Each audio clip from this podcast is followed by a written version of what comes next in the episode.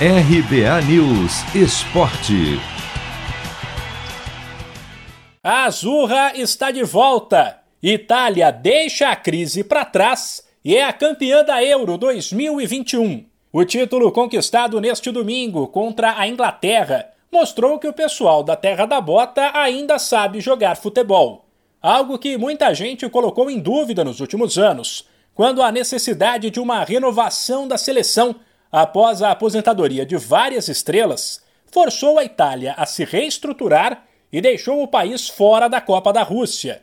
No estádio de Wembley, que recebeu quase 70 mil pessoas, inclusive o príncipe William, a Inglaterra abriu o placar antes dos dois minutos de jogo, quando Shaw aproveitou o cruzamento na área e falha de marcação da defesa italiana.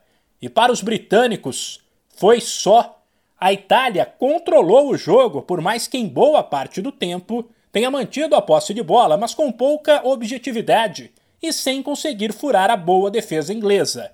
A Azurra, porém, foi recompensada no segundo tempo quando o zagueirão Bonucci aproveitou confusão na área e empatou.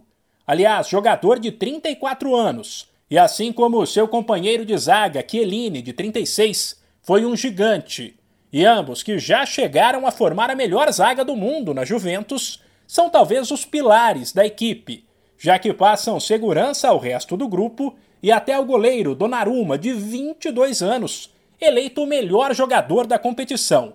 Mesmo porque, com o empate por 1 a 1 que durou até o fim da prorrogação, a decisão da Euro foi para os pênaltis e Donnarumma pegou as cobranças de Sancho e Saka. Festa da Itália, que chegou a 34 jogos sem perder e se aproximou do recorde que pertence ao Brasil, que entre 93 e 96 se manteve invicto por 36 partidas. E festa também brasileira, para o zagueiro Rafael Toló e o lateral Emerson e o meio-campista Jorginho, que nasceram aqui, mas se naturalizaram italianos e defendem a Azurra. No caso da Inglaterra, segue o jejum de uma seleção que tem status e costuma montar times razoavelmente fortes, mas que não ganha nada desde a Copa de 66 a 55 anos. De São Paulo, Humberto Ferretti.